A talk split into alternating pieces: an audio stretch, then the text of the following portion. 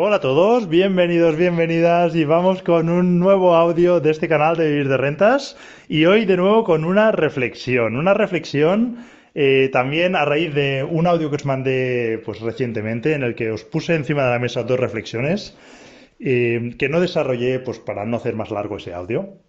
Y básicamente esta reflexión era del por qué Em, este año, pues he frenado un poco en operaciones de compra-venta. Os decía en el último audio que estaba más centrado en operaciones de compra-venta que de alquiler, porque creo que es el momento, porque la música está sonando y sigue sonando, según mi parecer, aunque hay voces de, bueno, que esto ya empiezan a caer los precios. Yo, por lo menos donde me muevo, no está ocurriendo eso. Hablo constantemente con inmobiliarias y me dicen que no. Quizás en alguna zona de España esté ocurriendo, no lo sé. Pero aquí por lo menos no, no está ocurriendo eso.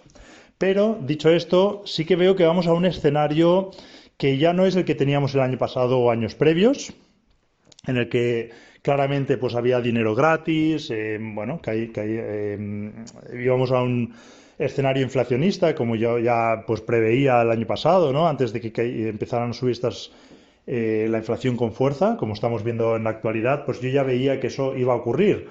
Por supuesto, yo no soy eh, el más listo de la clase, no, sabía cuándo iba a ocurrir, pero me parecía muy evidente que en el momento que estás inyectando mucha liquidez en el mercado, esto pues se va a traducir, eh, no sabemos si en, meses, en años, pero va a terminar eh, generando un escenario inflacionista.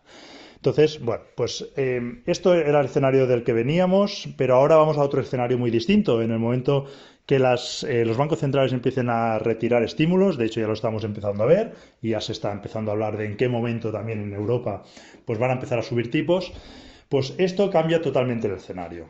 Eh, de nuevo, yo no puedo adivinar eh, de qué magnitud vamos a estar hablando, tanto de subidas de tipos como el efecto que va a tener en la economía. Eso yo no lo puedo saber y habrá gente que se aventurará a decirlo, pero seguro que muchos se equivocarán.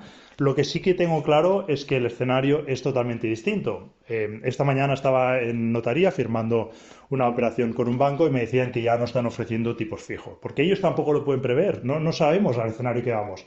Sabemos que vamos a un escenario en el que se van a subir tipos, que esto potencialmente puede ralentizar la economía, puede hacer que pues se frenen las cosas, eh, pero no sabemos en qué magnitud. Entonces, ante esta incertidumbre, pues los bancos empiezan a cubrirse y ya no se atan a tipos fijos. Por lo menos el banco que hablaba yo esta mañana, ellos ya no ofrecen tipo fijo y lo hacen todo variable y así, pues si suben los tipos más de lo que prevén, no se quedan atados con el tipo fijo y ellos cobran pues en función del precio del dinero que haya en ese momento, ¿no?